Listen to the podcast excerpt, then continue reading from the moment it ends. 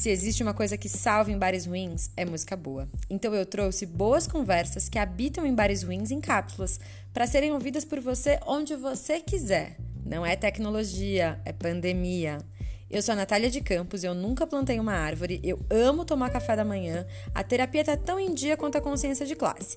Bom, os boletos eu não posso falar com a mesma segurança, mas eu garanto que o papo vai ser bom. Puxa a cabeira e abre mais uma. E bora papiar. Uma das minhas maiores saudades na pandemia foi frequentar um bom boteco. E o boteco, para ser bom, ele precisa ter um, uma carinha de ruim? Eu fiz um podcast para falar sobre o assunto e foi meu jeito de matar essa saudade da mesa do bar, que é um lugar político.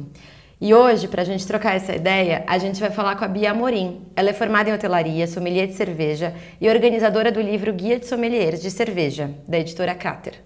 E também o Mário Rosa. Ele é diretor da AB Design, Associação Brasileira das Empresas de Design, especialista em brand, inovação e design think e criatividade. Gente, que prazer dividir essa mesa do bar online com vocês. Espero que em breve, quem sabe, a gente possa dividir uma mesa de bar de verdade. E para bater esse papo, eu queria, na verdade, começar perguntando, Mário, o que que o bar ruim, que na verdade é bom, tem que ter para ser um boteco clássico? Bom, Nath, prazer estar aqui com você. Tô aqui, saúde. Tô tomando a minha cervejinha aqui. Vi que a Bia também. Saúde, Bia. É, Acho que essa pergunta é uma boa pergunta. Primeiro, porque a gente consegue filosofar muito sobre ela, né? Porque o conceito de, de bom, ruim, belo, né? Ele é um conceito em, em transformação, né? Antigamente a gente tinha um, o bom, ele vinha de. O belo, ele vinha de conceitos que já eram pré-estabelecidos e, em algum momento, o bom, ruim é aquilo que era bom para mim, né? Bom, bonito para mim. E uh, essa história do boteco, né? Do boteco, para ser bom, ele tem que ser ele tem que ser ruim, eu acho que ele, é, na verdade, remete de uma, é, de uma construção nossa mesmo de, de rebeldia, de, de se desprender um pouco das coisas, dos conceitos tradicionais, da, da lógica de funcionamento do mundo, né? Aquela, pô, hoje eu tô afim de um boteco ruim, não tô afim de me arrumar, não tô afim de, é, de, de de encontrar pessoas que eu não quero encontrar, eu quero ir num lugar para para ser eu mesmo.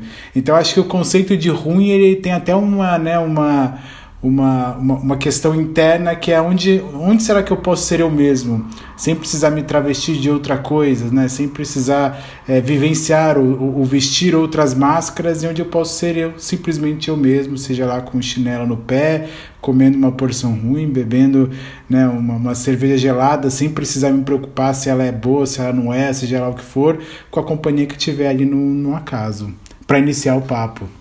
Não, isso é muito bom que você traz, né? Porque tem a questão da cerveja estar tá muito gelada. E aí, Bia, queria que você falasse um pouco sobre a cerveja. Por quê? Porque na minha ideia do boteco tradicional, aquele boteco raiz, né? Que a gente fala, aquele boteco que tem aquela cerveja bem gelada, é, com aquelas cachaças 51 ali em cima, enfim. Não tem a cerveja artesanal ainda. Como que você está descobrindo esses botecos? E, e sendo sommelier de cerveja, né? No boteco vale qualquer cerveja ou a gente vai ter uma hierarquia ali? Olá, todo mundo. Obrigado pelo convite. Obrigada, Mário, aí também. Faz tempo que a gente tá para fazer esse papo filosófico. Nossa, você já me deu uma rasteira aí logo na, na, no primeiro montante de perguntas, né? Acho que eu acho que eu não descubro mais botecos assim. Eu acho que eu tenho memória desses lugares. Porque existiu uma época na minha vida que cerveja não era trabalho. E aí foi na época do boteco ruim, que é bom, que é maravilhoso. E na, acho que é muito legal, assim, primeiro, o que é bom, o que é ruim, para quem, né? A que custo e uh, é, qual a disponibilidade disso. Mas eu acho que o boteco é uma instituição, né, no Brasil. O boteco ele é a, uma situação na nossa vida, ele é uma circunstância. O boteco é uma experiência ao mesmo tempo que ele é uma rotina. Né? Ele, ele pode ser um boteco de passagem depois do trabalho, ele pode ser um lugar de encontro. E aí vai muito do que o Mário tava falando, do quem sou eu no boteco, né? E eu tô indo no boteco para quê? Eu tô indo no boteco pelo status? Tô indo no boteco para gourmetizar? Eu tô indo no, no boteco para degustar no paladar, no pipipi popopó? Ou eu tô indo naquele momento que eu não quero é, é, momento Steve Jobs, né? Tipo, calça jeans, camiseta preta, independente de onde eu tô indo. Porque eu não quero ficar pensando em outra coisa, eu quero só tá ali vivendo e a cerveja gelada proporciona isso pra gente, né? Então, sei lá, acho que tem muito a ser descoberto aí no que a gente vai devagar hoje. E tem uma coisa legal do boteco que você falou do tipo, ah, tem o boteco que tá no caminho, saindo do trabalho. Tem uma coisa legal do boteco é que a gente, na vida, vai construindo um boteco para chamar de meu, né? Que é aquele bar, aquele boteco que você não precisa combinar com alguém de ir. Você só vai. E quando chegar lá, você já sabe que vai encontrar alguém que é da sua roda, que é da sua turma ali, e, e tá tudo bem. Você não, não é um evento, né? Você não precisa criar um evento para falar Vamos no boteco no domingo, 8 horas da noite ou 3 da tarde, ou saindo do trabalho. É aquele lugar que você coloca na sua rota e você só chega. E quando você chega, você encontra outras pessoas. Mário, você não mora mais no Brasil, né? Eu queria que você falasse como que é a sua experiência em Portugal de boteco, se você já tem esse lugar aí que é o seu boteco e como que funciona isso na sua dinâmica se os botecos daí são muito parecidos com, com os daqui, né? Como que funciona isso? Boa. É, bom, aqui em Portugal não achei o meu boteco ainda. É, tem uma, uma, uma, questão aqui é que o, o, português ele não ele não estende muito. É, português gosta de ficar em casa.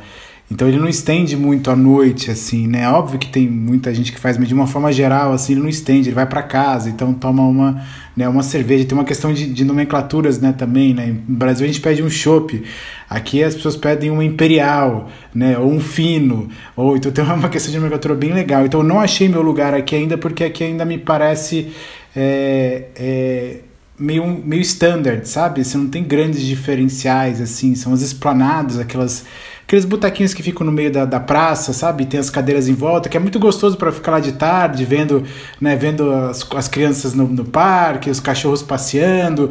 Mas para mim, o que eu sinto muita falta em relação ao boteco do Brasil, os botecos do Brasil mesmo, é que para mim os, os botecos do Brasil eles têm, têm, têm algumas coisas muito, muito clássicas, assim, né? Do tipo, ah, o, o o, o, bom do boteco ruim é que assim, você tem um para cada dia da semana. Então hoje eu tô afim de comer um torresmo. Cara, tem aquele boteco que tem o torresmo. Eu vou no boteco para comer o torresmo. Você sento lá e tá todo mundo comendo torresmo. Ou eu vou no boteco para é, para jogar sinuca, ou eu vou no boteco para. Então tem cada um desses botecos e essa variedade de possibilidades de, de botecos eu não achei aqui ainda. E aí eu fico sempre pensando também numa outra, né, outra instituição brasileira do boteco, que é o famoso Copo Americano. Cara, o Copo Americano é a cara do boteco, o Copo Americano é a cara do Brasil. E, cara, você beber, e, e, e quantas vezes eu já não fui em boteco e os caras lá trazendo, né, pedindo cerveja, pede aquela cerveja extremamente gelada que você nem sente o gosto, né, você toma pra, para refrescar e, e, ficar loucão mesmo.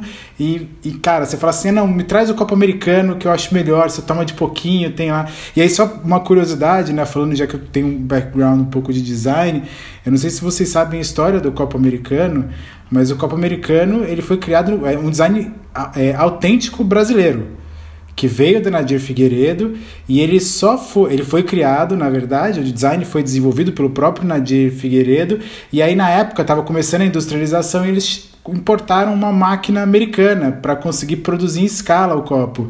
Então o copo que é brasileiro se tornou americano e, de fato ele é um símbolo do design nacional. Isso é muito louco. Ele está exposto no, no, no, MoMA, Museu, Museu de, de Arte Moderna em, em Nova York, como um dos símbolos da brasilidade. Cara, e isso é o boteco.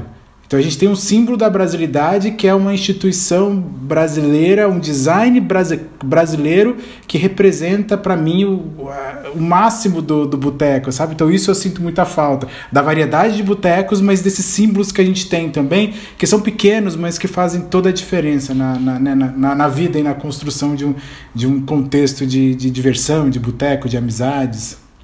E tem uma curiosidade sobre o copo americano, pelo menos aqui em casa, que é o único copo que não quebra. Porque eu compro, compro, compro jogo de copo e eu nunca tenho. Mas os americanos, eles sempre têm. Então, assim, eles não quebram. Tem alguma coisa ali que funciona. E eu queria aproveitar e fazer uma pergunta, Bia, falando sobre copos, né? Eu sou super favorável ao copo americano, o gelado ainda, aquele que, que o cara já traz o copo gelado com a cerveja gelada. Eu queria que você me respondesse: é, faz diferença o copo para cerveja e o copo para boteco? Tem que ser sempre americano? Como que funciona? Bom, daí depende de qual perspectiva você vai ter. É, eu acho que o boteco ruim, que é muito bom, que é o boteco do torresmo, boteco. Você estava falando, marido, eu pensei na feijoada de sábado.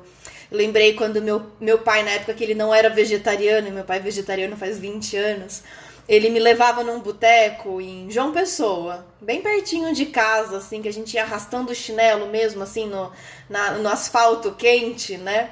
E tinha essa feijoada de sábado, que daí tinha o torresmo, que tinha laranja, e que tinha sempre o copo americano com a cerveja super gelada naquele isoporzinho, né? Então, a gente tem tantos símbolos do que é o boteco, né? Tantas, é, tantos designs do boteco brasileiro, né? E enfim, eu acho que, que, é, que é muito bacana. Eu perdi, eu, per, eu me perdi respondendo. Eu faço não, era... isso. Mas não tem problema, pode, pode ir indo. Eu te perguntei sobre o copo. Você vai fazer diferença no sabor da cerveja? Isso. Se no boteco pode ser sempre o copo americano ou a gente precisava, dependendo da cerveja e do boteco, vamos mudar? Sim. Então, a gente tem o viés, por exemplo, uh, do, dos cervejeiros belgas, né? Que para cada cerveja que eles lançam, eles desenham um copo diferente, sopram no vidro um copo diferente, cada marca tem a sua cerveja.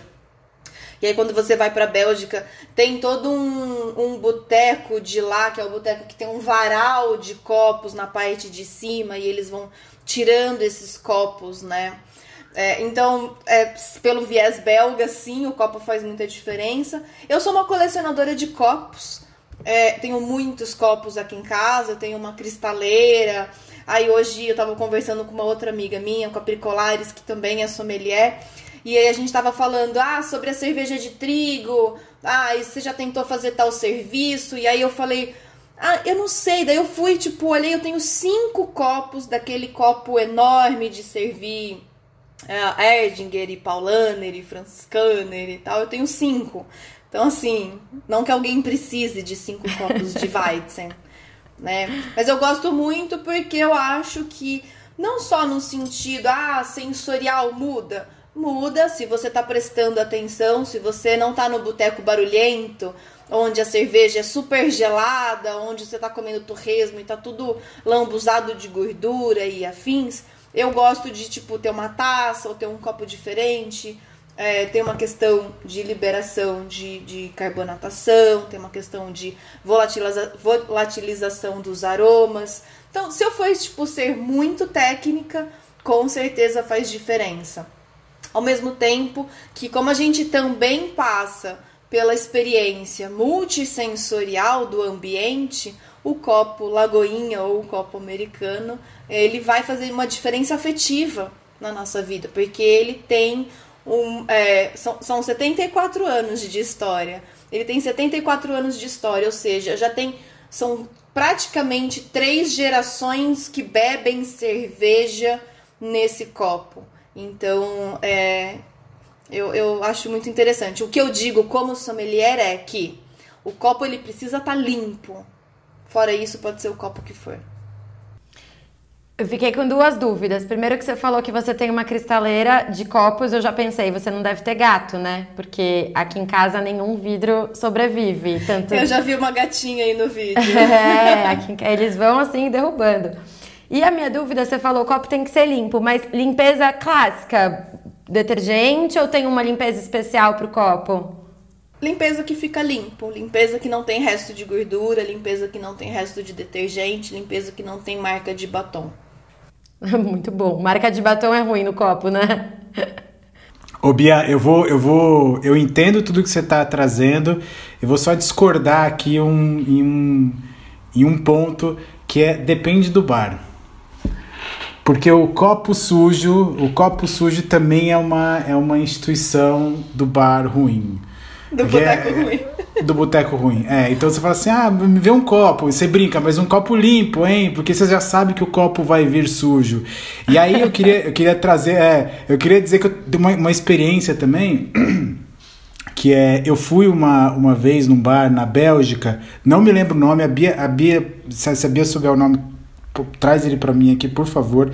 Ele é um bar na Bélgica, no, nos arredores de, de Bruxelas, que ele é ele só abre de domingo, fica na frente de uma igreja e ele é, especia, é especializado em cervejas lambique e cerveja de guarda, assim, de muitos anos.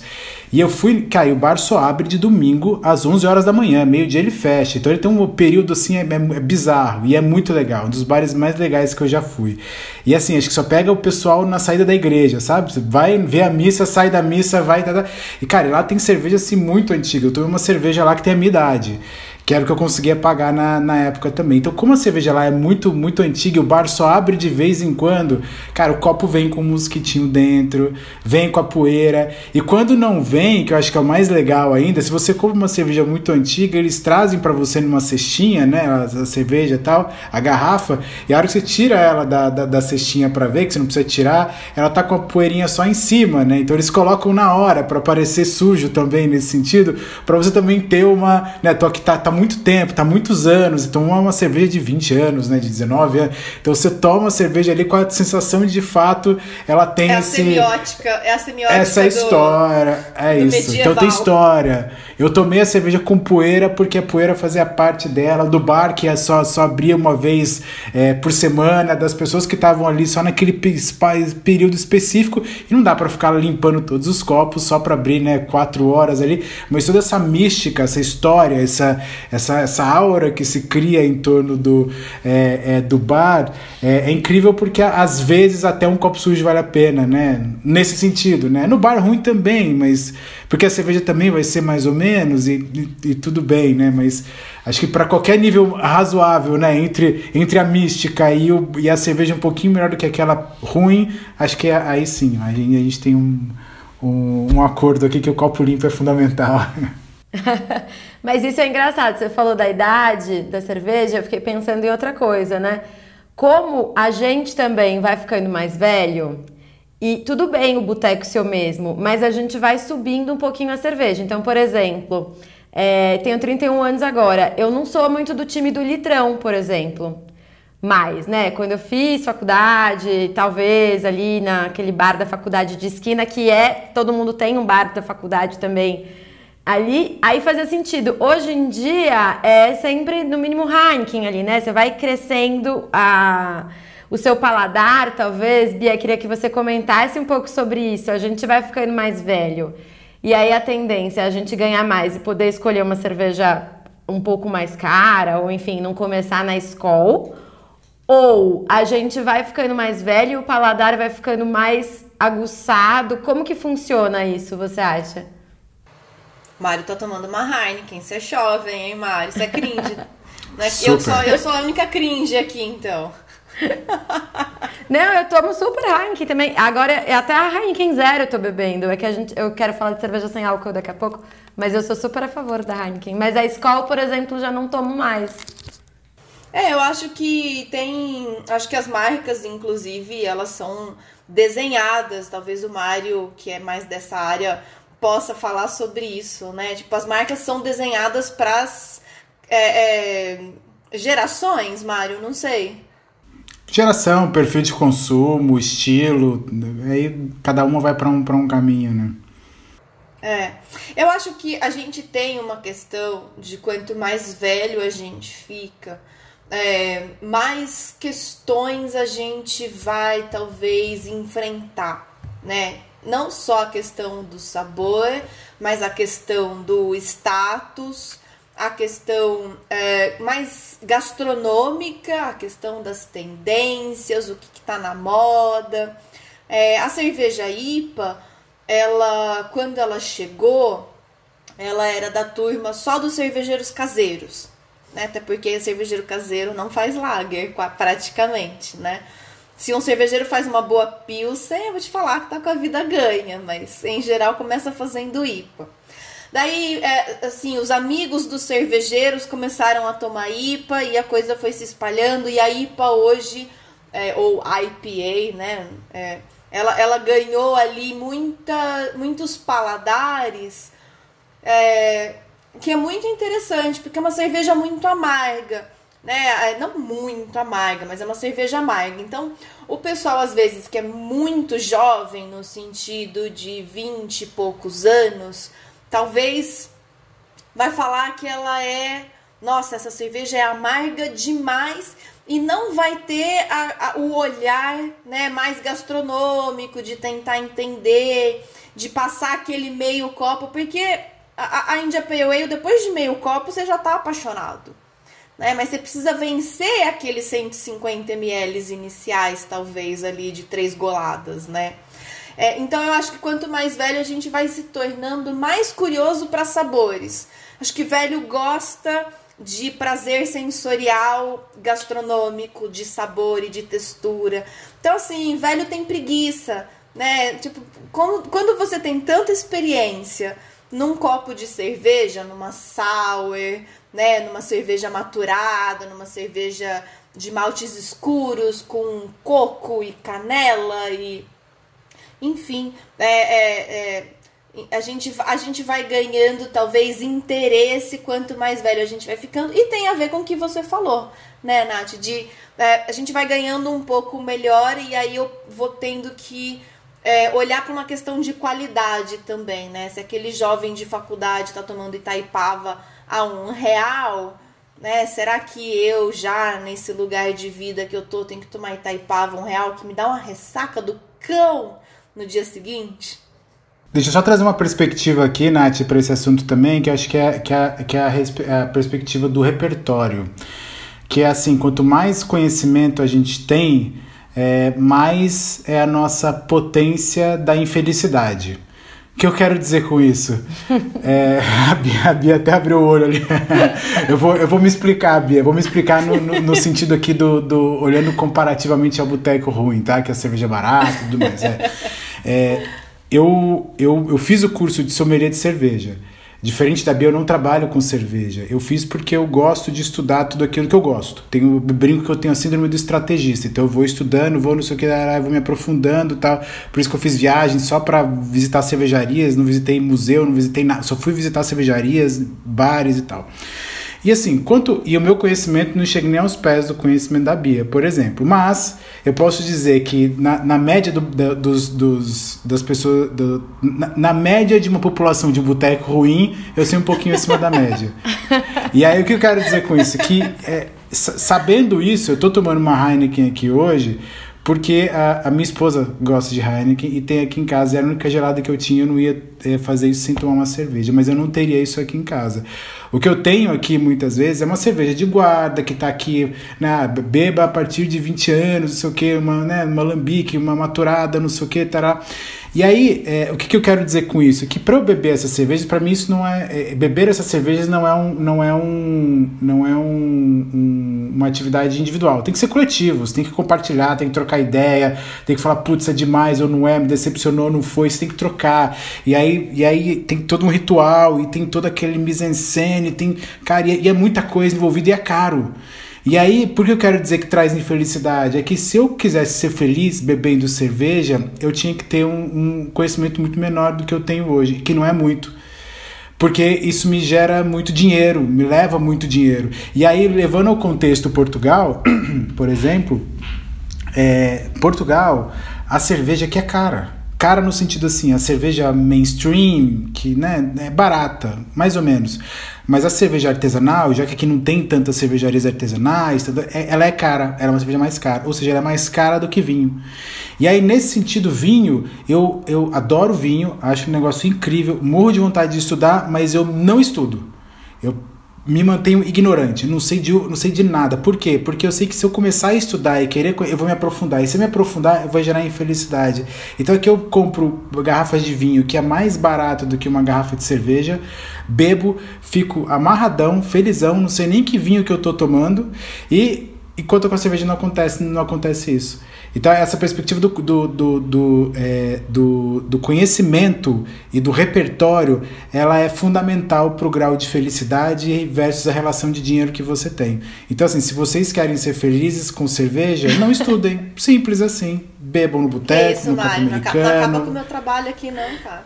Não, mas eu não tô acabando, muito pelo tô contrário, brincando. muito pelo contrário. Eu tô, eu tô valorizando que, de fato, achar pessoas que tenham conhecimento de que isso, além da... Porque é isso, beber uma boa cerveja num lugar legal, com uma boa harmonização, além do, do, do prazer sensorial, cara, é um, é um prazer de conhecimento, você tá adquirindo conhecimento, você tá adquirindo né? repertório, você tá, é isso.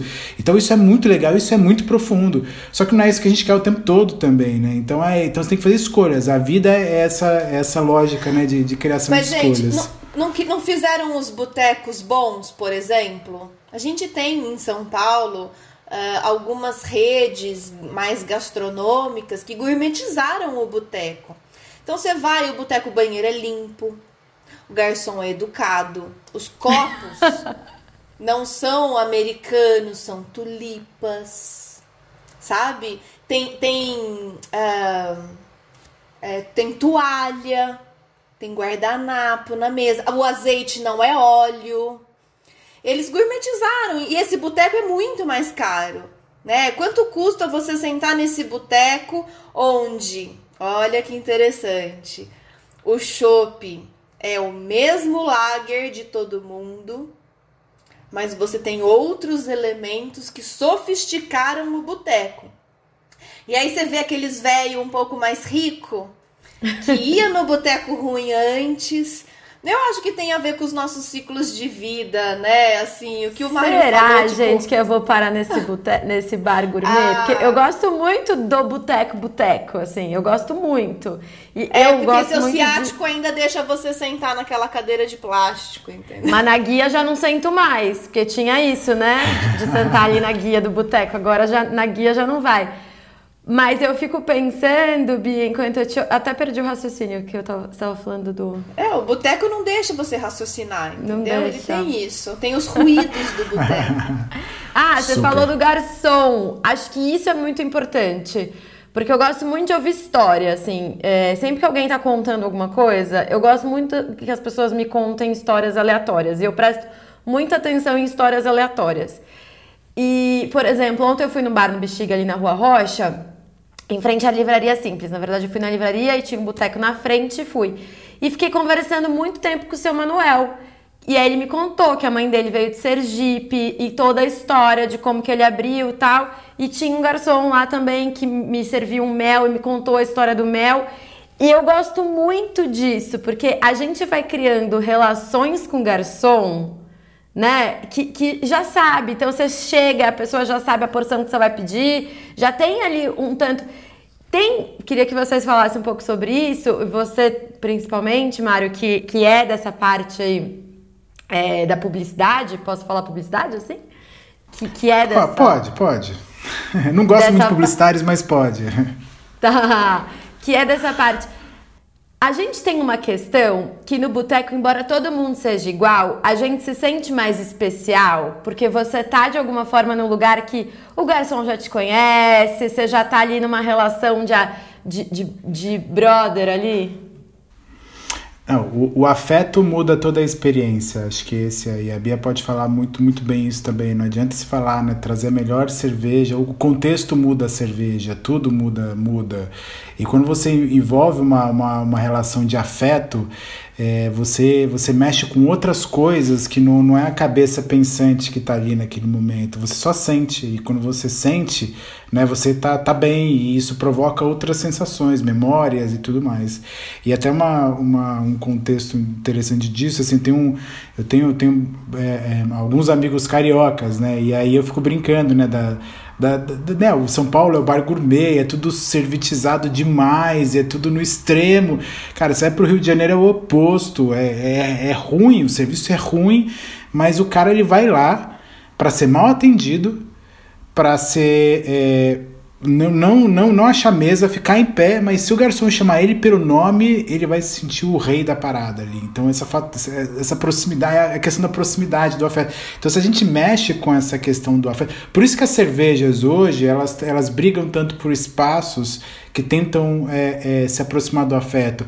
Porque no final do dia, se a gente pegar essas cervejas mainstream de uma forma geral e de fato a gente fizer um, um, um teste cego, né, de, assim, são raras as pessoas que vão, que vão conseguir diferenciar uma marca da outra. Até porque a, a a, a vida útil da cerveja ela, é tão pequena que a diferença sensorial entre duas cervejas é, que acabaram de sair da fábrica e a mesma marca perto do, do, do fim vai, vai ser completamente diferente. Então é quase impossível de você adivinhar. Só que o cara que vai, né, que tem a relação emocional, ele vai falar, vai falar assim, não, a, a, eu sou brameiro, né? Vai falar com orgulho aquilo. E por mais que você esteja dando para ele, sei lá, água suja do rio no copo, eu sou brameiro, e é isso aí ou então não, ah, a outra me, me dá dor de barriga, a outra me dá dor de cabeça, a outra me dá ressaca. E a gente está falando no final do dia, né, de, um, de quase uma mesma coisa. Então quando você se envolve, tem essa relação emocional, tudo a partir dali muda. Né? Até trazendo um pouco de, de é, maturana, né? as pessoas agem a partir da emoção. Então a ação do, do, do, do, do comprar, do, do ter, do envolver, tem que estar diretamente relacionada ao emocional. Por isso essa briga é, tanto das, das cervejas tentarem achar um espaço para poder chamar de meu, justamente para ter essa para ter isso. Né? Ah, e, aí, e a mesma coisa do né, que você trouxe do é, do garçom. Cara, garçom também é uma instituição do, do, do boteco é, ruim, porque, cara, quanto pior o boteco, mais legal vai ser o garçom. Porque o cara ele tá ali, né? E, e, ele tá ali e é isso. E você começa a conversar com o cara e, e vai, e é bacana. E você cria uma relação emocional. E aí você vai no boteco, não é porque o boteco é ruim, mas é porque você se sente bem. E o fato dele ser ruim pode ser muitas vezes isso, uma, um, também mais um fator para você não precisar ser aquilo que você não é ou que você não deseja estar naquele, na, é, naquele momento. Então, esse fator de aconchego, né, de estar de, né, de, de tá em casa, de estar tá no quintal da tua casa, faz toda a diferença. Por isso o copo americano é legal. Você falou, eu tenho um copo americano em casa, né? Meus gatos não quebram, se sente em casa. Eu converso com o garçom aqui, porque ele vai ter tempo de conversar comigo. Porque se você for num bar gourmetizado em São Paulo, você vai perguntar pro cara, no máximo, você, cara, me diz aí como é que é essa, como é que é essa picanha, como é que é esse negócio, como é que é isso aqui. E cara não vai conseguir te dar muito tempo porque ele tá, né, tá, o tempo dele tá, tá cronometrado em relação à quantidade de pessoas que estão que ali. Já no boteco ruim, não, ninguém vai ali, ou não vai, ou tá cheio, não tá, pera aí, só um minutinho e vai. E aí você vai criando, né, esse lugar de, de, de aconchego. Então esse lugar do, do, do, se sentir em casa é o que faz parte do, dessa, para mim, dessa construção de, de significados, né, do, do boteco ruim. Mário arrasa, gente. Jamais. eu conto histórias. E aliás, é, eu, só fiz então... o curso de eu só fiz o curso de sommelier para poder contar mais mentiras, no, mentiras mais embasadas no bar, Bia. No boteco, né? É. Eu, eu durante eu sou formada em hotelaria, né? Então eu, eu, eu, sou, acho que eu me considero da raiz do boteco mesmo, né? Porque trabalhei. Primeiro que durante a própria faculdade de hotelaria eu tinha um boteco que, que era para chamar de meu, que era na frente da minha casa, eu morava em Águas de São Pedro, que é aquela cidade que tem, deve ter tipo três ruas, né? Uma delas tem o boteco, que era o boteco do Hugo, e eu tinha conta, né? É, pagava mensalmente o boteco ali. Né? Então, acho que tem, tem, tem muito boteco que tem aqueles caderninhos de espiral, que daí o cara só vai colocando, tipo, 3,50, embaixo 7,50. Então é porção de batata, outra porção de, de, de salsicha, outra porção de bolovo, outro é uma cerveja. E, e depois eu fui garçonete durante algum tempo. E eu, eu amo servir as pessoas. Eu acho que eu tô no ramo por causa do serviço, por causa de ouvir histórias e contar histórias que eu acho que faz parte de, de quem a gente é na sociedade. Porque ou você tá contando ou você tá ouvindo uma história, né? No final das contas, é basicamente isso. E, e a questão do serviço, como a Nath estava falando, né? A gente, no, nesse cliente rotineiro, você sabe que o cara não come camarão, que a esposa não gosta da Heineken, mas gosta da, da, da, da Bud, e que o outro é, já chega e já quer a porção de pastelzinho, que mais com aquela crostinha mais queimada. E aí o Mário falou, né? Tipo, você chega, o cara, o cara é praticamente sua família. Você senta, ô doutor, você, nunca fez, nem, advogado, nem advogado você é, nem mestrado você tem, você já é doutor, né, pro garçom. E aí ele fala assim, ó, já tô trazendo aquela tua porçãozinha que você gosta, e ele dá a ênfase na casquinha crocante, com a casquinha crocante. Você sente que você é amado, as pessoas, elas, elas reconhecem a sua existência, num ponto da casquinha do pastel que só aquela pessoa sabe que você gosta. É um, é um relacionamento muito interessante, né? Eu, quando era garçonete, é claro que eu decorava muitas dessas coisas por conta da gorjeta. Porque quanto mais você sabe da pessoa, mais gorda vai ser aquela gorjeta no final, né? Eu acho que o, o garçom ele tem uma certa malandragem também que ele usa a parte afetiva para isso, né? Então, o meu sogro, por exemplo, ele gosta praticamente do copo só de espuma. Onde já se viu isso? A pessoa paga o valor de uma tulipa inteira, mas ele gosta só da espuma. E o cara traz para ele uma atrás da outra só de espuma. Para que, que você vai em outro boteco? Para ter que ficar explicando pro garçom o porquê que você gosta só da espuma? Então eu acho que esse boteco, esse garçom ou essa personalidade, né? Eu mesma como garçonete que já fui, é, acho que a gente tem essa essa magia, né, de você na hora da cerveja, que é a hora que o trabalhador está tendo aquele seu alento, que a hora que eu sou eu mesma, eu não sou o vendedor, eu não sou o publicitário, eu não sou o professor, eu sou só o cara do boteco, né? Então, só a pessoa comendo pastel com a cerveja gelada, ou com a IPA, ou com a sour, não importa na verdade, né? Eu acho que a cerveja como símbolo, ela é qualquer coisa ela é qualquer copo e a gente tem essas é, mini é, questõezinhas que o garçom é o nosso terapeuta e aí sabe é, aprofundar ali né, essas, esses itens na gente. Você falou da gorjeta, eu fiquei pensando sobre isso, né? E sobre essa memória da pessoa falar, ó, oh, você gosta daquilo, daquilo. O que eu acho muito legal no meu boteco é que tudo dá para fazer. Você fala, ah, Juca, mas dá pra fazer uma salada ou com petisco, com não sei o que. Dá, dá pra fazer. E se você vai nesses lugares mais gourmets e tal, nem, não dá pra fazer. Ah, não, nessa porção não tem como. Ah, não, isso não dá pra fazer. E no boteco tudo dá. Eu, eu fiquei sem comer carne por sete anos, né? Acabei de voltar a comer. Então eu olhava as porções ou as coisas ou os lanches e falava, eu quero esse, mas sem a carne, mas com o queijo, mas sem não sei o que. E tudo dá para fazer. E aí eu acho que a gente entra nesse lugar do afetivo disso, porque, pô, no dia a dia, o dia inteiro, tudo, é tudo tão burocrático, viver é tão burocrático. Quando você chega no lugar que a pessoa já sabe que cerveja que você quer, a porção que você quer, que você inventa umas coisas, ah, me faz meia disso com meia daquilo, com um pouco daquilo e põe uma pimentinha você falou, Mário, do copo com gordura, né? Aliás, a Bia com copo sujo, com gordura e tal. E tem uma coisa também, né? Tipo, a pimenta do boteco. É um negócio que a gente tinha que saber como que fica tão bom. Porque a pimenta do boteco é um negócio que ninguém sabe o que tem ali. Mas é boa a pimenta da casa. E é aquele copo meio. Aquele, aquele pote meio amarelado já da pimenta, né? Que é um negócio ali que nunca deve ter sido. Só deve ter sido reabastecido, nunca deve ter sido lavado. Queria que vocês comentassem um pouco dessas experiências. Ô, ô Nath, você tá fazendo a Bia arrepiar agora. Eu vou começar contando aqui antes que ela.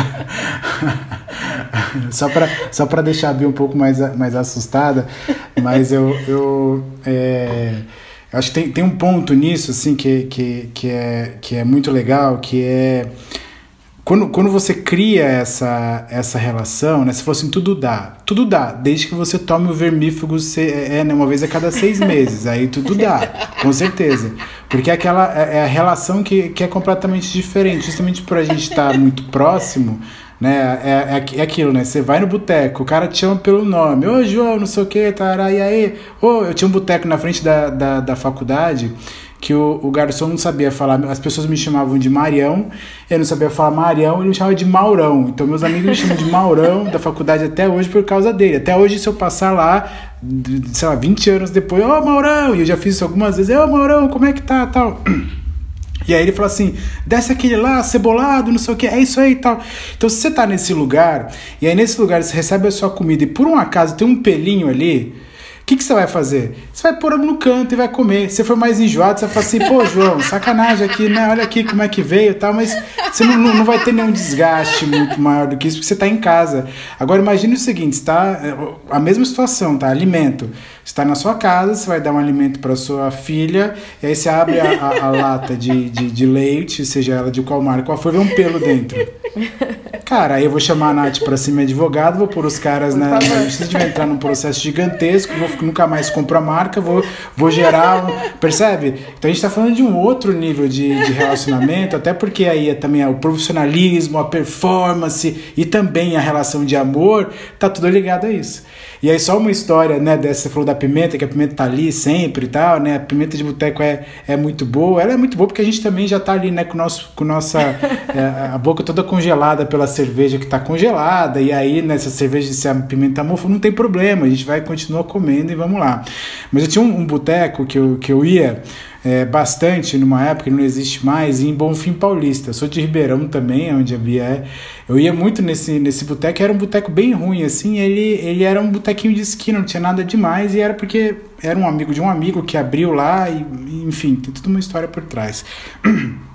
Onde eu quero chegar aqui é que a gente ia lá e sentava do lado de fora, porque tinha uma árvore, a gente ficava do lado de fora.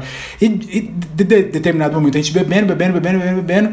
Né? No interior tem a tradição do cu de burro. Não sei se você conhece o cu de burro. O cu de burro é o copinho de limão com sal. Para quê? Para você desopilar o que já empapuçou de tanta cerveja ruim que você tá tomando ali. Então você toma ali o copinho com limão, limpa a serpentina e vambora para mais. E aí o cara, do nada, assim, ele viu que a gente tava tomando muita cerveja, ele vinha trazer o copinho de cu de burro. E a gente já, né, num, grau assim, né? Nossa, que delícia, esse cu de burro é especial. Nunca tinha tomado nada assim, que incrível que é isso. E a gente tomava, a gente tomava. E dia, né, a gente ia lá todo final de semana e você, e aí, cadê o cu de burro? Cadê o cu de burro? Cadê o cu de burro? Até que um dia eu é, cheguei mais cedo, mais cedo que eu estava acostumado a chegar, o pessoal não, não, tinha chegado ainda, e eu sentei dentro do bar, no balcão. E aí eu tava conversando com, com, com o cara do bar, né, com o dono do bar, e aí como é que tá, não sei o que, ele tava lá preparando um caldo de mocotó, as coisas lá que a gente sempre toma também pra, pra curar, né, isso também é outra coisa da instituição do, do Boteco Ruim, né, são as, as, as, as poções mágicas para curar a ressaca, né, então caldinho de mocotó, aquelas, aquelas coisas que você vai tomando. E aí eu falei pra ele, pô, que legal, tal, não sei o que. Ele falou assim, ó, oh, já quer um, já um, um cu de burro aí? Eu falei, não, tal, não, não quero, não. Pode ser, pode ser, me traz um cu de burro, assim. Ele pegou, abriu a geladeira, e dentro da geladeira tinha uma série de, de latas de palmito, assim, lata de palmito. E a lata de palmito aberta, aquelas que se abre com abridor ainda, né? Com a tampa meio enferrujada, assim. Ou seja, ele abria a lata de palmito para fazer salada, para fazer sei lá o que.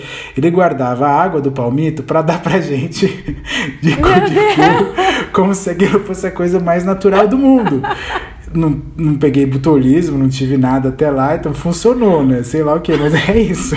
Nunca mais bebi o cu de burro. Mas tá e lá, é uma instituição. Ressaca, adiantava? O cu, Ajudava esse cu de... pra ressaca? Não, não, ajudava a beber mais só. Você desopilava ah. ali, eu ficava desempapuçava, mas o caldinho de mocotó ajudava. Você saía dali, tomava um caldinho de mocotó e agora é igual o papai, cara. O músculo vinha, pum, vambora, podemos ir embora pra casa feliz agora. Essa é uma boa pergunta, Bia. Queria que a gente falasse um pouquinho sobre isso. O que, que a gente faz para aguentar aquele boteco ruim até tarde, porque tem uma hora que a gente cria uma, uma ideia na cabeça de que tudo vale. Então o boteco tá fechando, você fala, vamos pro outro, porque aquele fica aberto até mais tarde. E você vai fechando botecos até um, um, dado horário que você fala, não, agora chega, agora eu tenho que ir embora mesmo, acabou. Entre um e aí é que tá e outro, a gente vai ficando, vai ficando, vai ficando. O que, que dá para fazer? Tem alguma coisa que dá para fazer para dar uma segurada na ressaca no outro dia? E queria que a gente conversasse um pouco, porque a Heineken fez agora a Heineken Zero, né, a cerveja sem álcool, e tá popularizando. Assim, a gente tá vendo com mais frequência nos bares.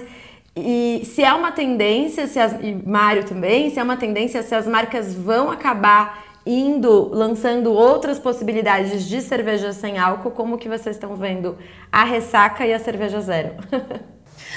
Bom, eu acho que beber água em, em todas as etapas é, sei lá, a cada copo de cerveja, um copo de água, isso é super importante. Eu tô sempre com uma garrafinha de água do meu lado também.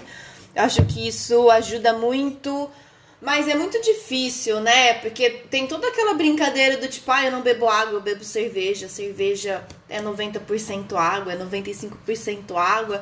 Tá bom, mas seu rim não pensa isso, seu fígado não tem, não, não tem esse papinho mole aí que você tá dando. Então, acho que beber água e comer, né? Assim, pode ser o caldinho de mocotó, né? Pode ser qualquer coisa. Acho que comer ajuda bastante é, nesse processo alcoólico aí. Então, be beber água sempre. Eu, eu hoje em dia, eu já fui me melhor, né? Olha como a gente tem essas questões, né? Eu já fui melhor, eu já bebi muito mais do que eu bebo. E eu, eu, eu, bebo menos, mas eu digo que eu bebo melhor na, na, minha perspectiva. Então eu acho que a água é sempre esse esse objeto, esse objeto não, né? Esse líquido mágico aí. E aí, respondendo a sua segunda pergunta sobre a Heineken Zero e tal, é uma tendência que a gente já vem falando disso faz pelo menos uns três anos dentro do mercado profissional né? Então a gente, tipo, olha, o pessoal lá fora já tá fazendo cerveja sem álcool. Olha, a Espanha já vem falando sobre isso há muito tempo. E a gente começa a ter no, no mercado artesanal as cervejas é, low alcohol, né? É, que são cervejas com uma graduação alcoólica um pouco menor.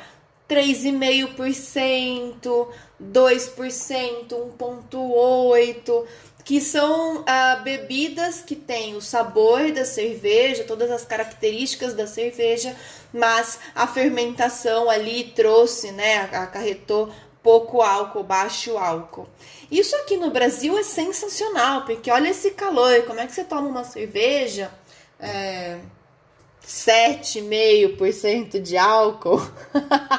Meu Deus. Essa que eu tô tomando tava bem boa, viu? Mas é que o estilo ajuda também, né? Mas algumas cervejas, alguns estilos, alguns sabores são muito intensos para o calor, né? E aí eu quero coisas refrescantes e o álcool como produto mesmo, né? Ele traz aquecimento para o corpo, né? Isso é natural. Então quanto menos álcool, menos aquecimento, e aí se você trouxer alguns outros elementos vão trazer refrescância. Mas o, o baixo álcool ou os não alcoólicos de maneira nenhum, 0,0, eles vão, eles são tendência por uma questão de saúde, por uma questão de você poder é, beber em maior volume, né? Então, uma cerveja ali 1.8, você vai tomar 12 latas, é completamente diferente de você tomar 12 tradicionais, né? Que o pessoal é, às vezes está no churrasco, dorme com o engradado do lado, né? Só vai fazendo aquela conta do, né? Deu 24, tira, igual antigamente. Mas é, eu vejo como uma nova etapa do mercado cervejeiro no sentido da gente beber com mais consciência, beber melhor. E tá calor, a gente quer tomar líquido, mas é, que a gente não não chegue no nível alcoólico, né? No sentido de perder o sentido. E aí, tipo, a gente já chega num lugar que, que, que não é bacana, né? Então eu vejo é, com bons olhos e, e, bons, boas, boas papilas. Eu quero que o Mário comente sobre isso e, e o que eu tenho percebido, por exemplo, eu fiquei quase o ano inteiro sem beber, voltei a beber agora. E o que eu percebo, assim, que essa cerveja sem álcool me possibilita ficar ali na interação e eu acho que eu tô bêbada em algum momento. Eu, eu fico ali meio que por osmose, tipo, eu entro na vibe da, do boteco e da galera e tudo mais e eu acho que eu tô bêbada. Mas aí é aquela bebida boa, por quê? Porque você fica bêbado, minha, no meu caso, completamente psicológico, mexendo bêbada, só que não faço besteira, não tenho ressaca moral depois, no outro dia acordo zero. É tão bom se acordar no outro dia tranquilaço e bora trabalhar de novo. Mário, eu queria que você, né, é sua área um pouco, queria que você falasse um pouco sobre como que está sendo essa movimentação na, de cerveja sem álcool, se é uma tendência e se você tem alguma dica aí para beber e ficar sem ressaca além do caldinho de mocotó.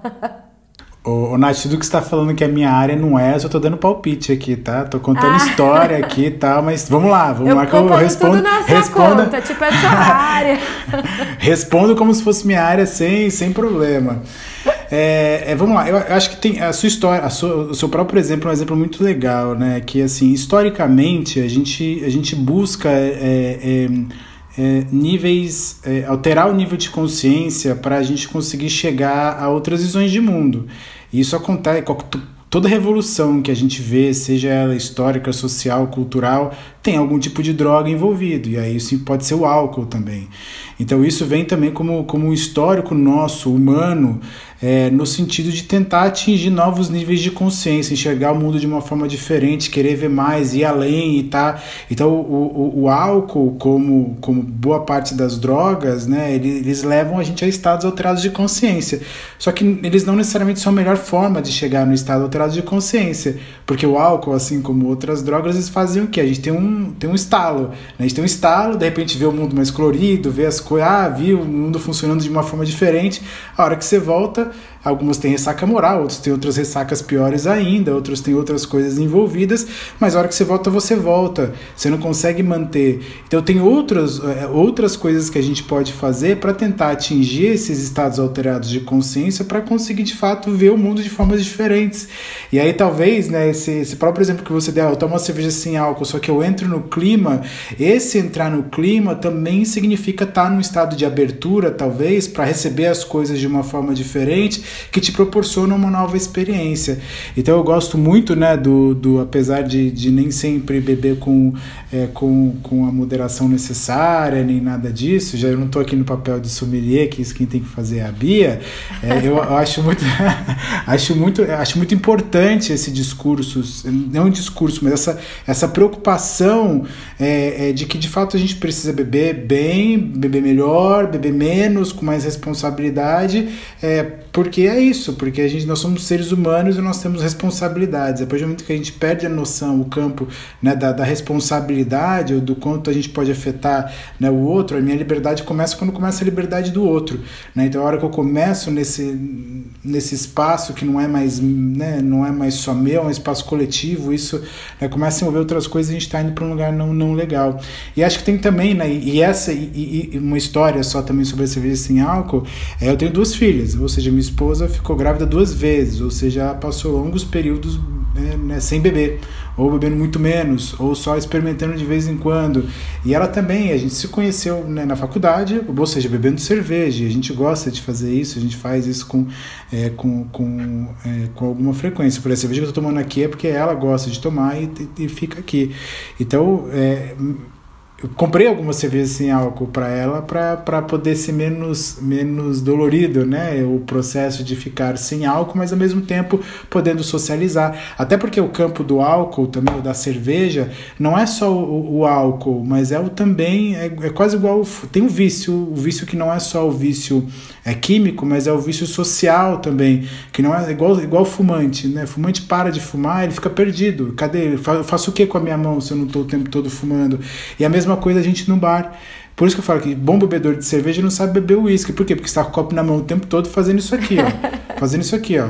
Então, né, indo para bebe, bebe, bebe, volta, bebe, volta, bebe, volta. Então, quando você vai num bar e não bebe, significa que você vai gastar muito mais dinheiro porque você vai beber muito mais água, muito mais suco, muito mais, sei lá, outra coisa. Então, quando você acha né, um, algo que te proporciona né, a mesma sensação, ou tá no mesmo lugar, mas ter esse convívio social, eu acho muito legal. Então, eu vejo também com, é, com muito bons olhos essa. essa essa, é, é, essa relação né, da cerveja sem álcool, mas eu queria trazer também aqui um, um outro ponto, é talvez a gente até inverter um pouco essa lógica do enxergar a cerveja né, como esse, esse lugar do do ficar bêbado, né, de, de nível alterado de, de consciência, mas também para começar a enxergar a bebida talvez como um alimento, né? Quando a gente enxerga ela como um alimento, ela vai para um outro lugar do sagrado né? Não é o sagrado da alteração, mas é o sagrado do, do, do corpo, é o sagrado do bem-estar.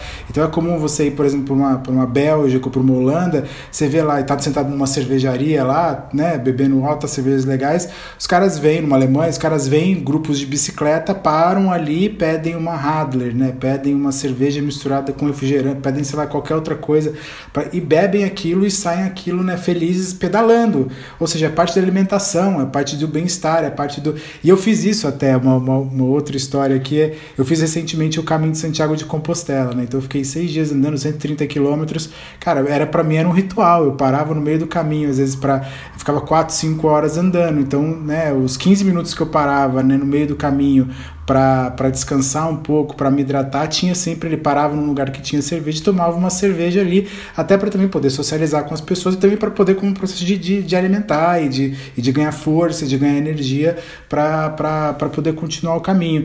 Então acho que também é uma questão de, de como a gente enxerga as coisas, né? Talvez a cerveja sem álcool, a Bia pode trazer, não, vocês que tirar o álcool, enfim, não entendo muito do processo disso, mas né, enxergar também como um alimento, a gente começa a ver não somente mas começa a ver o corpo nesse processo. Isso é importante para a gente chegar nesse nível de, de um consumo um pouco mais consciente. Não cheguei lá ainda, tá? Todo no caminho, mas eu não cheguei lá, é, lá ainda. Eu também, eu só, eu só funciono no radicalismo, gente.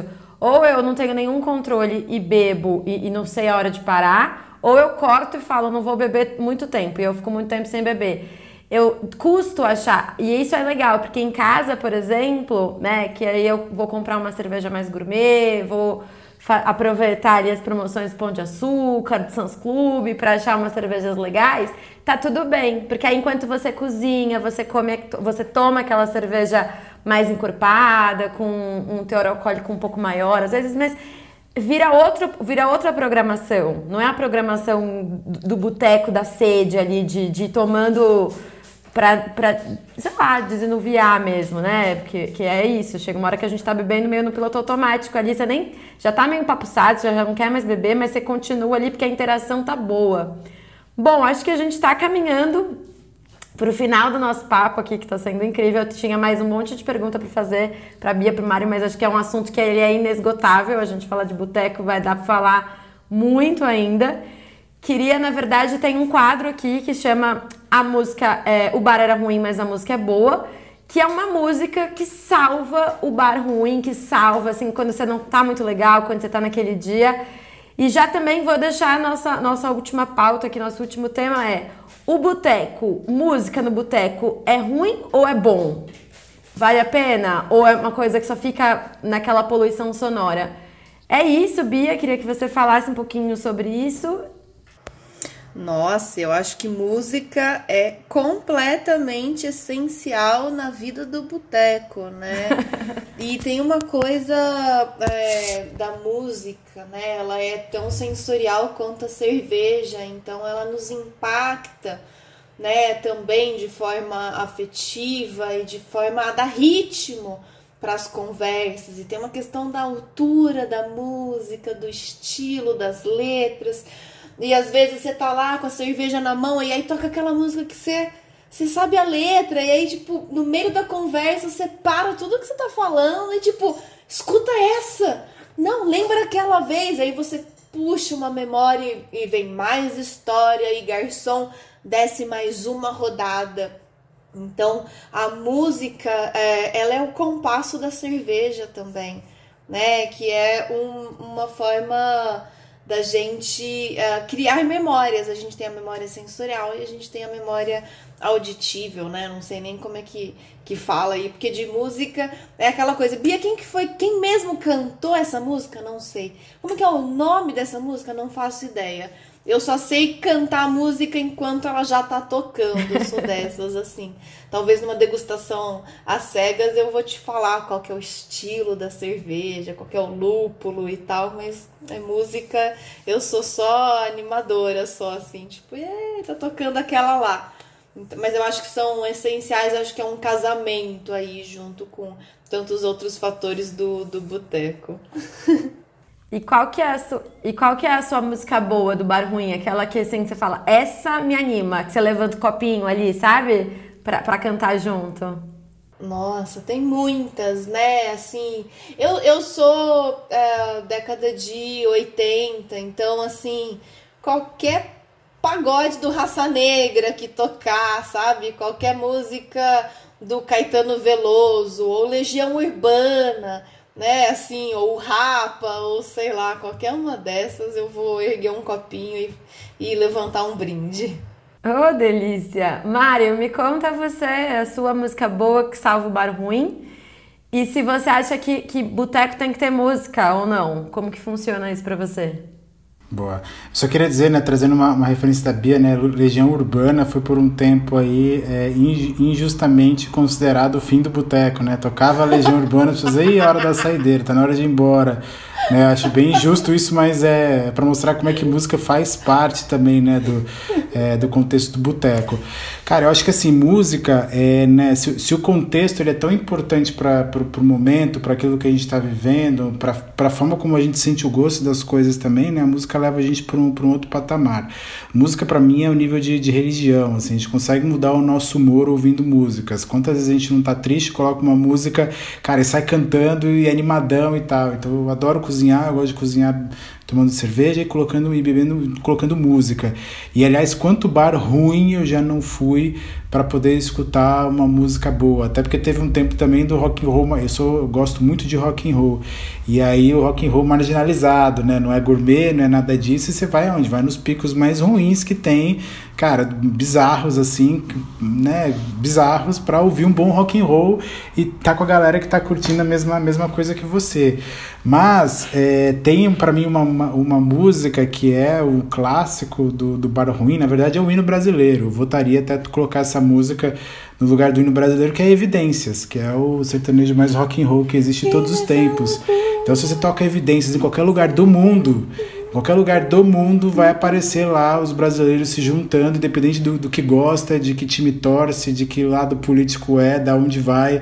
Então, o meu, meu é, o meu voto aqui para música, para melhor música de boteco de todos os tempos é Evidências, porque ela é capaz, ela tem um, né, um, um um, pra erguer um o copinho mesmo, né? É, não, ergue o copinho e canta com prazer, assim, canta errado é, é ainda, corpo, né? Vai. É, você é. não consegue nem.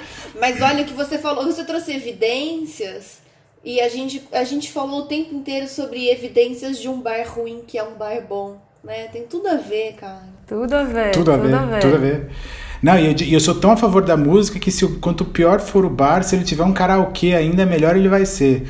Então, não só ter a música ali, mas a música mal cantada ainda, né? Aquela coisa das pessoas cantando, cantando do, no, no nível do bar que você tá. Então não é né, o melhor som, nem nada daquilo, mas acho que isso faz parte dessa hora também, que aí todo mundo começa a cantar junto, não importa se você canta bem. Eu, aliás, acho que karaokê é algo muito democrático, né? Você vai lá, quanto pior a pessoa canta, mais as pessoas se animam. Então é muito legal isso. Então o bar ruim tem um pouco disso também, né? Quanto pior é, mais as pessoas se animam para. Então se tiver um karaokê ruim ali, as pessoas cantando ruim de uma forma desafinada, acho que mais, é, mais combine a parte do, do campo da, né, falando aí um pouco de política aí, do nosso campo democrático, né, de discutir, e aliás, né, quantas, é, quantas decisões não foram tomadas em bares, né, quantas, é, quantas coisas boas não foram cocriadas em bares, quantas discussões não foram né, né, criadas em bares, e aí só, só uma, um ponto, mais uma história aqui para é, para fechar, falando de bar e dessa possibilidade de trocas, né? Eu sempre falo né, de, de, de, de processos criativos, enquanto que, a, enquanto que a, as conexões e, a, e, as, e as trocas, elas é, elas fazem com que a gente fique muito mais criativo. Então, faz as pessoas quererem ir para bar ruim, como a conversa ela é livre, ela é solta, é, é, as pessoas conseguem falar bobagens, e bobagem é parte do processo criativo também.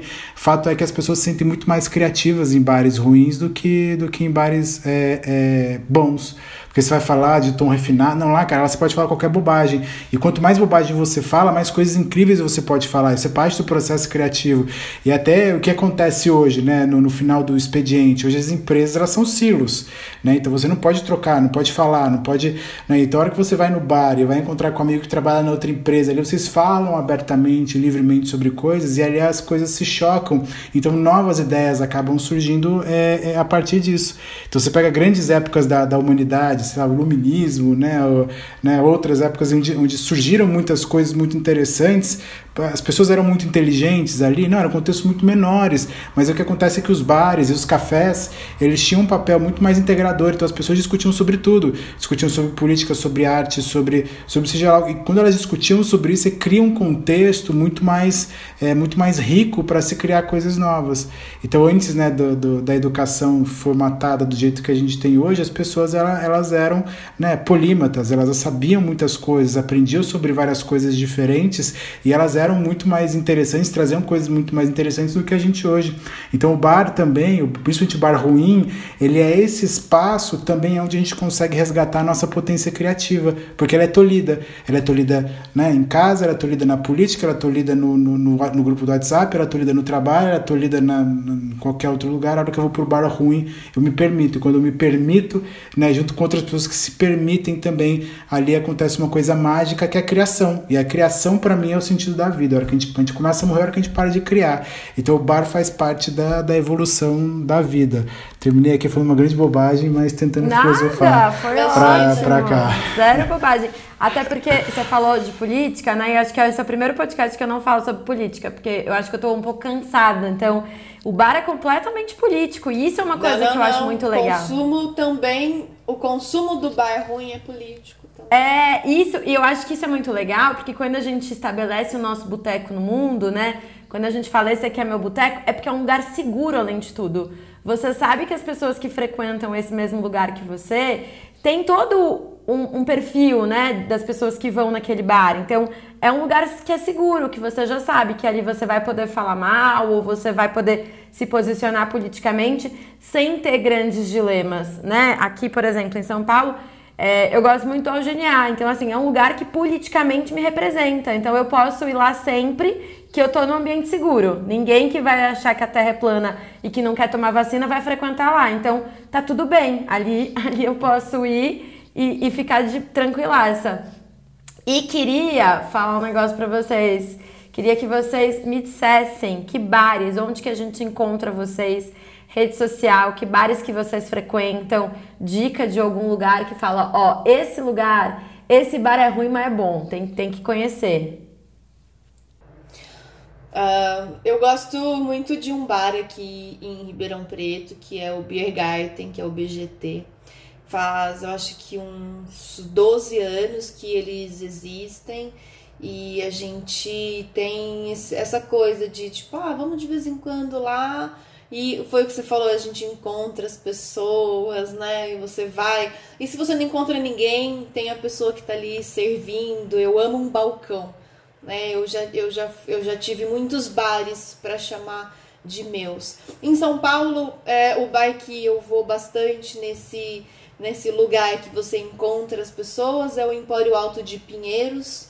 É um bar, talvez, que a gente chame de a meca da cerveja artesanal em São Paulo. Tem tantos outros bares que eu gosto. Eu acho que eu sou boêmia demais para fazer uma lista que seja muito pequena, né? Então, tipo, desculpe meus, meus outros bares amados, mas a lista é grande. Tá tudo bem, já vou... esse Ribeirão eu quero conhecer sem dúvida. Mário, me conta, aqui no Brasil, aí em Portugal você já falou que ainda não tem um, um boteco para chamar de seu, mas aqui, qual que é seu boteco? Quando você vem pro Brasil, tem, tem que passar, tem que tomar uma ali. É, eu, eu acho injusto, é, assim, definitivamente o meu boteco em Ribeirão Preto é o Biergarten. É que eu acho injusto chamar o Biergarten de boteco e acho injusto falar que ali é, é ruim, porque ali é tudo bom. É, as cervejas são incríveis, o atendimento, o Marcelo e a Gabi são incríveis, eu adoro eles, aprendi muito sobre cerveja com, é, com eles ao longo da, da, minha vida nesse sentido. A música lá é muito legal também, eles estão sempre tocando músicas é, que eu gosto. Eu estava aqui tentando né, quebrar a minha cabeça, é, tentando achar um bar ruim para falar. Vem a Bia, Zé lança Goleiro, Biergarten. Zé Goleiro. É, Zé Goleiro, maravilhoso. Então, a Bia lança já um Biergarten e um Empório Alto de Pinheiro, que são de fato dois bares que eu tenho assim no meu coração também e que eu já fui muitas vezes e que, cara, que é, enfim, que são incríveis e as cervejas são incríveis e lá é um lugar para aprender muita coisa também. É, bom, mas para mim, é, não, eu tô, tô super representado. Não acho que nenhum dos dois tá, entra na categoria de bar ruim bom. Acho que é só injusto colocá-los nessa, nessa categoria, porque eles são bons, bons mesmo, assim, todos, é, é, em todos os sentidos. Mas, cara, para mim, o, o, bar ruim bom é aquele que tem torresmo. É, você bar, é do time do torresmo. Ah, não, absolutamente, absolutamente, cara. O bar da Dona Celina, tem... lá na, no, no Bandeirantes, lá, sabe? Onde é, Mário? Não, não fui lá ainda. Ah, então. O então, pronto. ele também é um pouco desconhecido, sabe? Super. Então, Isso é meu próximo. Eu vou falar o meu próximo bar ruim é lá na Dona Celina, em Ribeirão Preto. Esse é meu próximo. Isso é importante, o bar ele tem que ser meio desconhecido, né? Porque quando ele começa a entrar na rota, aí a gente já fica meio tipo, ai, ah, estão roubando meu bar, esse bar tá ficando badalado, não, não quero, quero que seja aqui exclusivo. Eu vou deixar de dica o bar do seu Manuel, que eu conheci da Rua Rocha, que achei o clássico bar, assim, de boteco, com a galera jogando um dominó na mesa de sinuca que tá fechada e a galera joga um dominó. Boa. Então é um clássico do boteco. E vou deixar um outro mais gourmet, que não é bar, é mais pro lugar do gourmet, quem gosta de uma cerveja é, de variedade de cerveja e tal, que é o Balcão 304 ali na Saúde. Não sei se vocês conhecem. Conhece? E vou deixar lá, porque além de ter uma variedade de cerveja, eles têm uma torta de Nutella que é muito boa. Então, vale a pena conhecer. Se tem Nutella, já, é, já não é ruim. É de, já é geração mais, mais Nutella. Não, não, não, não, é, não entra não. pra categoria. Esse não é, esse não é bar ruim. Esse é bar tipo gourmet, assim. Vai almoçar e pede uma cerveja ali é, mais encorpada e tal. Não é da categoria dos botecos, não. E eu vou deixar uma música de, de, de, que eu tenho ouvido bastante essa semana, que chama. Ah, esqueci o nome do cara, mas a música é Queria Me Enjoar de Você, João alguma coisa. Bom, enfim, só jogar no Spotify. Ah, João Bernardo. Eu descobri essa música no YouTube completamente aleatória e é aquelas musiquinhas que você tem vontade de mexer o ombrinho, sabe? Então, vale a pena dar uma escutadinha ali que é, você mexe o ombrinho um pouquinho. Bia, qual que é a sua rede social, podcast, trabalho, o que você quiser divulgar, onde as pessoas te encontram, onde a gente acompanha aí as, as suas dicas de, de cerveja? Meu Instagram é @bia_sommelier com dois M's, é meio afrancesado mesmo. Eu, eu tô, sei lá, todas as redes sociais que eu achei que era possível estar, eu estou. Então, eu, eu e o Mário, a gente é, é, conversa mais pelo LinkedIn, né, Mário? Porque a gente é, é essa categoria do boteco ruim, que é o LinkedIn também, mas é bom também, né? Eu, eu tô no Facebook, um pouco contra as minhas próprias vontades, mas ainda tenho família lá, então tô por lá. É, e estou na farofamagazine.com.br, que é onde eu acabo. É o meu próprio boteco, é meu próprio boteco ruim que é bom. É onde eu coloco as minhas crônicas, onde eu dou uma desabafada cervejística uh, por lá. Então tem, tem bastante texto falando sobre o assunto. Eu, eu fiz, eu fiz aqui, não, o pessoal não vai conseguir ver que é podcast, mas eu fiz várias anotações sobre o nosso papo e sobre a questão é, do, do, do boteco em si, porque eu acho que foi bastante inspiradora e as possibilidades dos botecos virtuais e os botecos que nos fizeram tanta falta durante essa pandemia nos mostraram que o encontro ele é muito importante mas nem sempre o encontro ele precisa ter torresmo compartilhado e a gente pode é, tá numa mesa onde não seria possível estar tá com o Mário porque tá em Portugal, você por estar tá em São Paulo e eu tá em Ribeirão. Eu acho que a gente vive esse momento do boteco virtual, que é o pior boteco que existe. porque ele não é real, mas é o boteco é, de uma forma essencial no sentido da troca. Eu tô tomando, eu tomei uma Overpitch, é uma cerveja super é, dessas uh, tendências, né? São as Juicy IPA. Essa daqui uh, tem damasco e pêssego e é da UX Brew. E queria agradecer pelo convite, eu adorei. Uh, sinto falta de encontrar as pessoas do boteco, mas o boteco virtual ele nos coube bastante bem. Obrigada. Eu que agradeço, imagina, agradeço por você ter aceitado o convite, por ter dividido comigo essa mesa de boteco hoje. E isso é muito engraçado, né? Porque eu também, eu sinto muita falta dessas conexões que a gente faz, aleatórias, né? Porque no boteco, além de tudo, a gente faz conexões muito aleatórias. E, e que bom que a gente tem pelo menos a internet para poder ter essa movimentação e ter papos que a gente teria na mesa de boteco, mas que dá para a gente dividir essa mesa com outras pessoas também, né? Para poder beber aí dessa fonte maravilhosa que é a internet. Mário, você, onde a gente te encontra? Quem acompanha seu trabalho vai ver onde? Como que é a sua vida aí?